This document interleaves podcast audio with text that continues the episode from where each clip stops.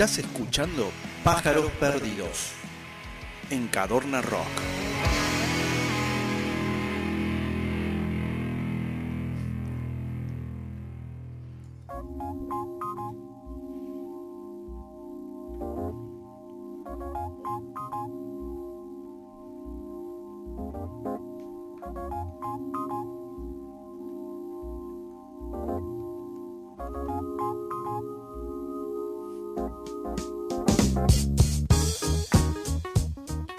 Encanta ese, ese nivel de, de espera que nos pone el tema de Jamiroquai para recibir, este, después de la excelente y hermosa columna de rock y literatura de Pablo y Guzmán, a la columna de Diego Camurri con el ranking Manija.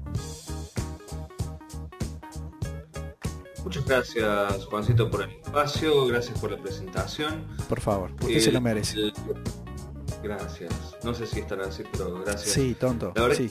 her- hermoso el espacio de rock y literatura de Pauli, me encantó. Sí, muy todo. bueno, muy bueno. Hizo de toda la info que tiró, alucinante, me, enc- me encantó, me encantó.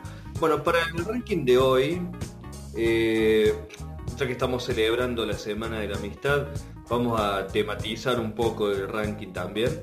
Y para eso elegí canciones que celebran la amistad.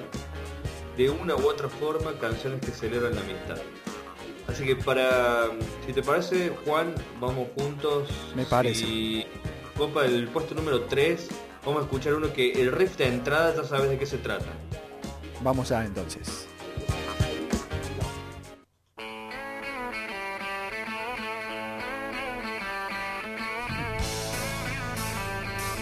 Pocos son los temas musicales de la tele que se vuelven tan populares y que son ubicados por generaciones y generaciones como el que estamos escuchando. I'll Be There For You de, Rembrandt. Eh, sin embargo, esa, esa melodía justamente es la que también atrae más allá de lo que fue la serie de Friends. Eh, esa letra pegajosa, esa carga como de optimismo que tiene la canción, así que esas palmas que acompañan la canción. El tema es ¿quién canta el tema de la serie de Friends? Bueno, los encargados de cantar el tema principal de esta famosa serie, sitcom o la que, o como quieran llamarla, fueron los llamados The Rembrandts. El dúo compuesto por Phil Solem y Danny Wilde, quienes también se hicieron conocidos a inicios de los 90 por una canción muy conocida que fue Just the Way It Is Baby. No la voy a cantar porque canto muy mal, No, no. pero Ya lo googleamos. Eh, esa baby, it's just the way it is, baby. A ver, para, para, ¿cómo, cómo?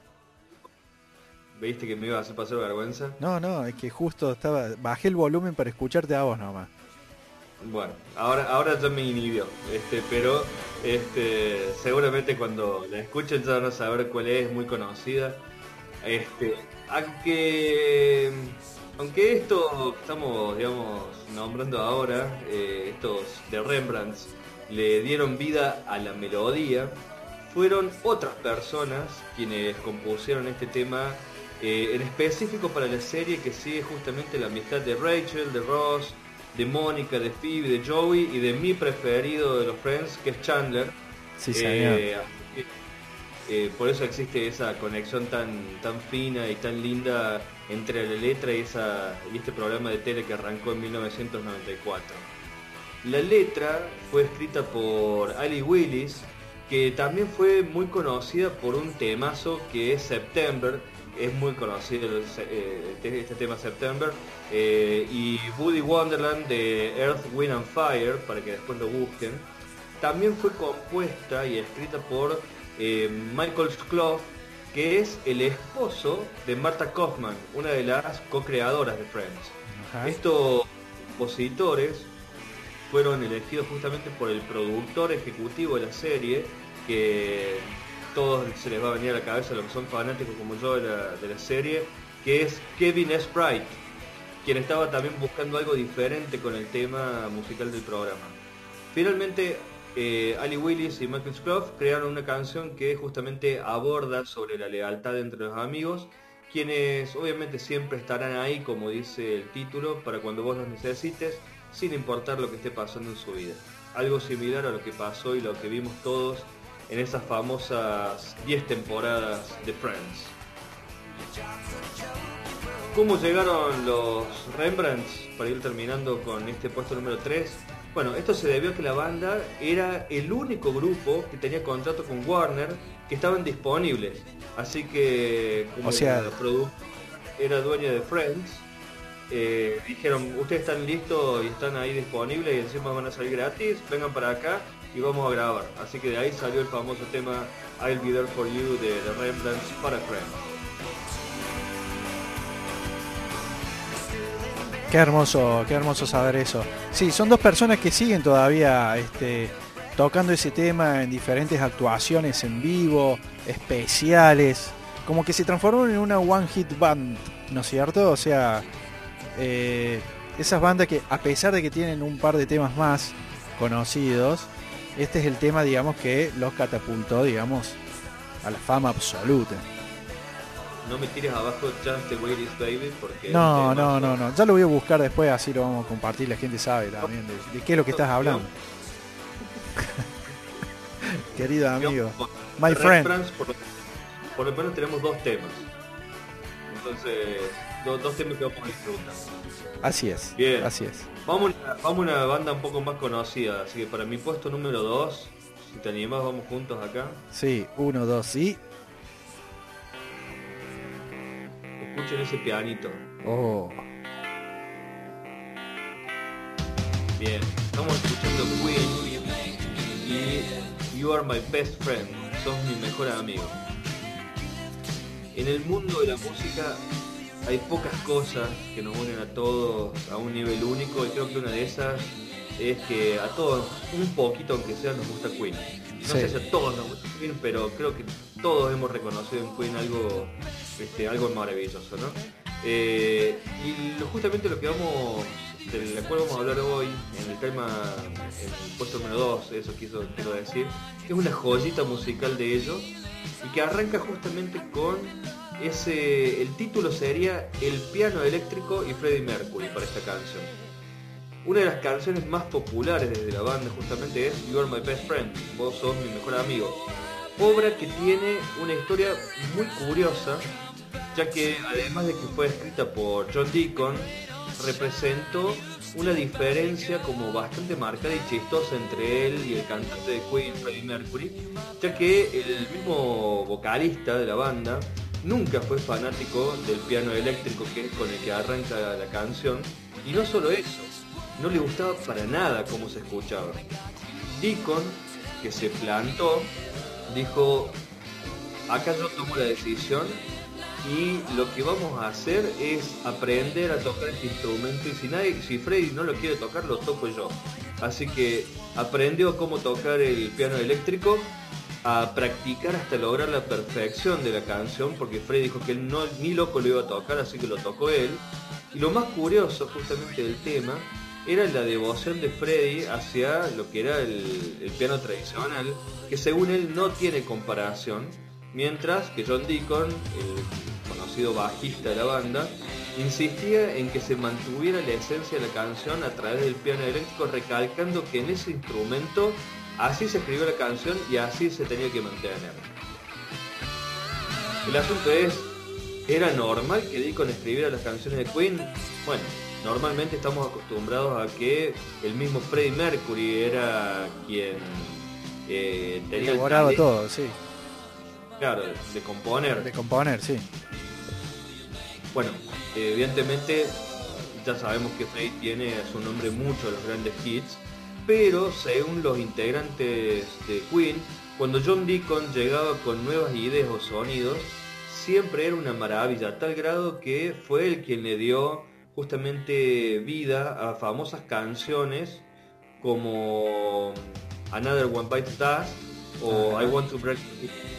Así que la existencia de John Deacon y su amplia creatividad no provocaron otra cosa más que preguntas de los otros tres compañeros que varias veces se preguntaron entre ellos si realmente era él el que tenía esas ideas, porque básicamente eran como genialidades.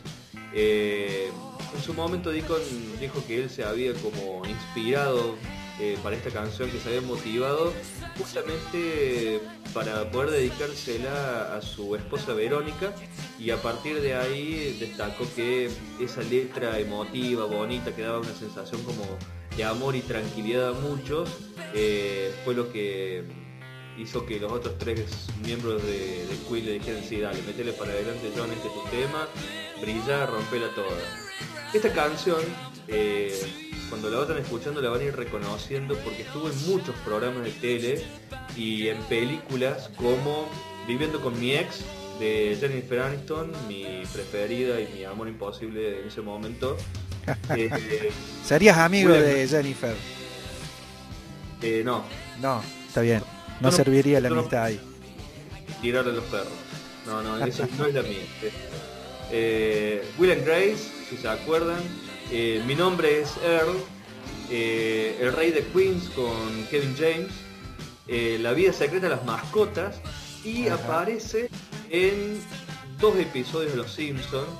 Que uno es donde Moe se convierte en niñera y el otro episodio es uno que se llamó Moe y el blues del bebé. Así que tienen ahí para escucharla varias veces You Are My Best Friend, temas, en mi puesto número 2. En mi puesto número 1, si te más. Sí, señor. ya mismo. Número 1, Juancito. Y en el uh, puesto número 1, qué hermoso. A escuchar a los Red Hot Chili Peppers con My Friends.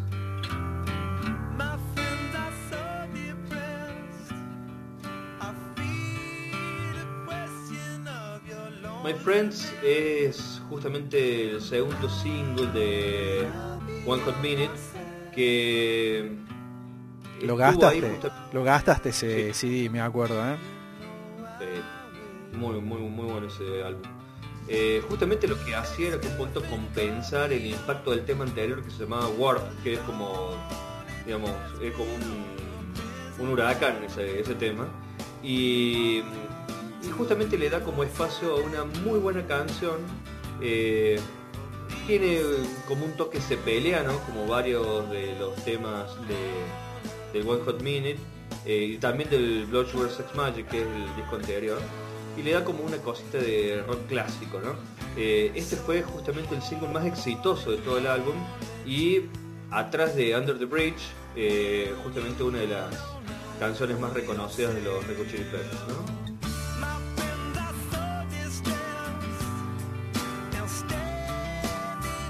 La bonita, linda, hermosa, pero muy angustiante My Friends estaba justamente para revelarse un poco a lo que eran las power ballads de esa historia, de, ese momento en, lo que fue el rock que se escuchaba, eh, y habla un poco de la pérdida, de la depresión, de los amigos, y justamente el duro golpe de perder a uno de ellos, ya, ya sabemos que eh, uno de los eh, miembros originales de los Red Peppers murió, ¿no es cierto?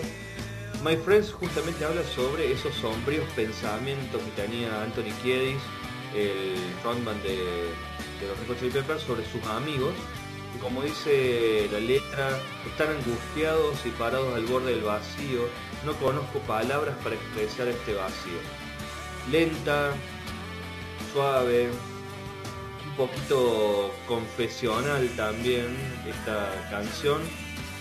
Eh, es como una rareza justamente porque no participó mucho en lo que fueron los rankings las mejores canciones de los Red pero creo que merece estar ahí en el altar de los mejores de, las mejores obras que, ellos hicieron.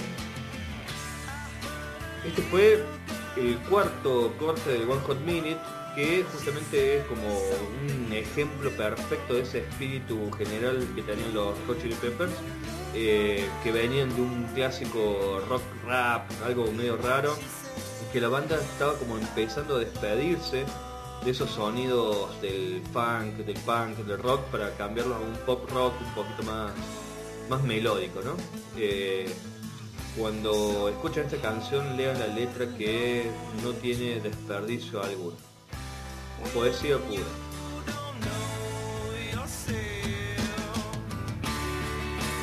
Una de tus grandes bandas, Red Hot Chili Pepper, Diadito, ¿eh? Una de mis preferidas. Y tiene, tiene una frase ahí al final justamente que dice Oí a una niña y lo que me dijo fue qué hermoso que es dar sin pedir nada a cambio. Creo que ese es el resumen de lo que es la amistad en sí misma. Excelente. Y justo aprovechando que está terminando la canción, vamos a ir al bonus track, si estás de acuerdo conmigo. Sí, señor. Ya mismo. Y vamos a escuchar a los Rolling Stones con Honky Tonk Women. El cencerro ese que arranca la canción. Sí, impresionante. ¿no? Pues sí, pero para. ¿Qué, qué dice Honky Tonk? Honky Tonk Women. Honky Tonk es el. El burdel, digamos. Honky Tonk es como. Bueno, no- tiene otros nombres en español argentino, pero. eh, Digamos el prostíbulo. Algo así, claro, justamente. Entonces, ¿qué tiene que ver Honky Tonk Women con la amistad? Bueno, Honky Tonk Women era la canción que se escuchaba en julio del 69 y que justamente lo que ocurrió el 20 de julio del 69 es lo que le da inicio a lo que conocimos como el Día del Amigo. Así Ajá. que esta era la música que se escuchaba cuando el hombre llegó a la luna.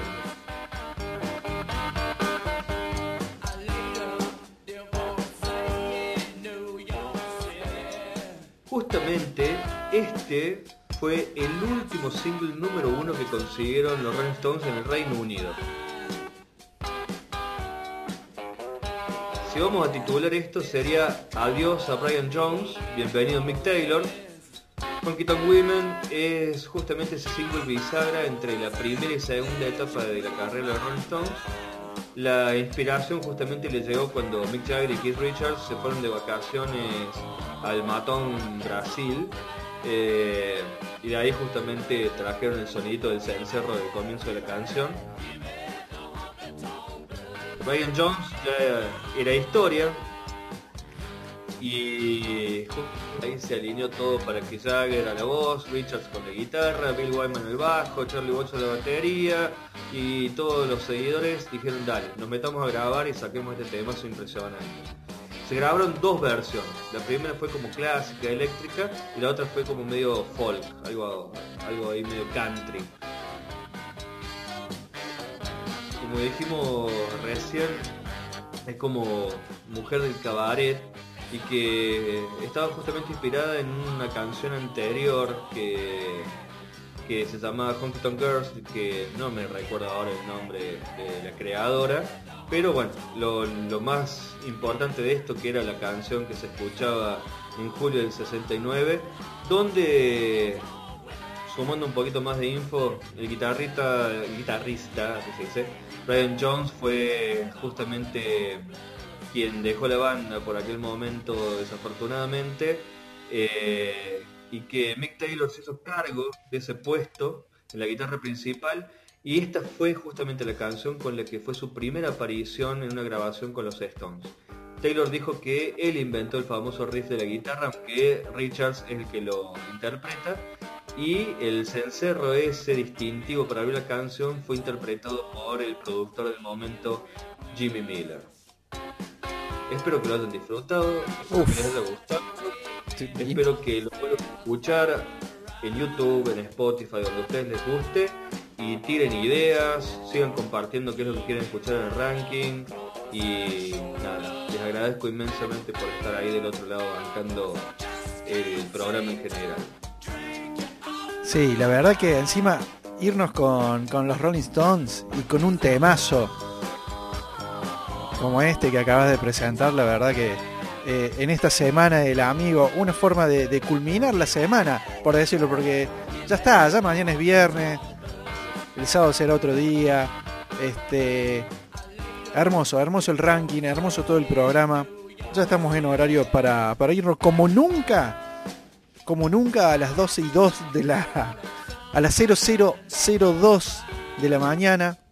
Sea, una locura. Estamos haciendo como un récord de, de tiempo prácticamente. Siempre nos vamos. Sí, ¿no? Siempre nos vamos como la, a los 8 minutos después, 10 minutos después, 2 horas 15. Hoy llegamos con, en tiempo y en forma a cumplir con todo, con todo el horario, así que muy bien chicos, ¿eh? me encantó el programa. ¿Les gustó, che? Sí. Sí, Galván. Che, Galván, ¿qué viene la semana que viene? Cuente, cuente.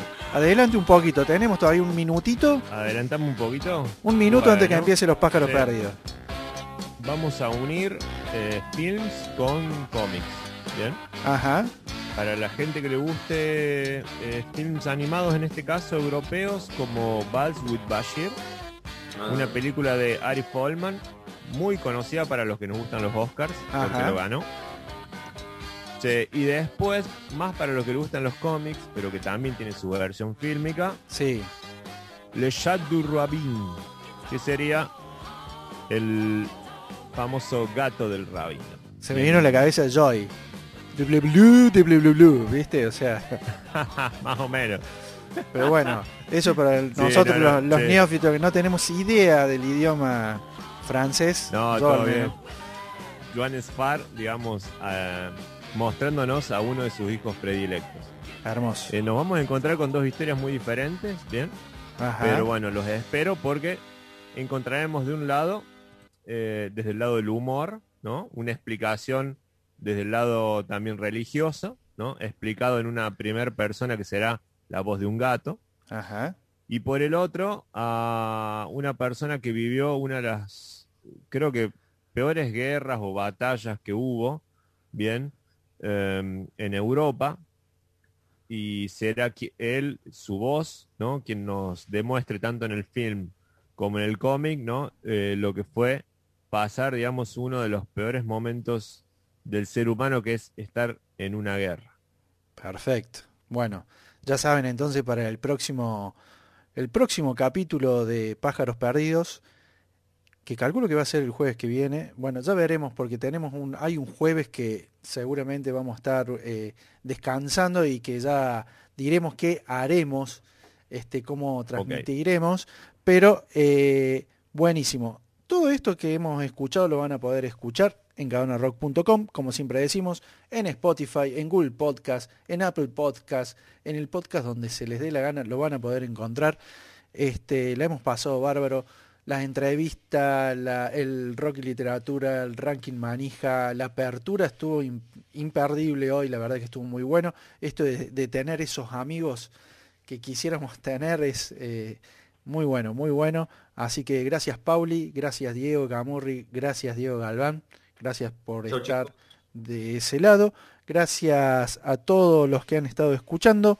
Nos vemos el jueves próximo, ¿les parece chicos? Nos vemos. Claro que sí. Nos vemos, chicos. Adeu.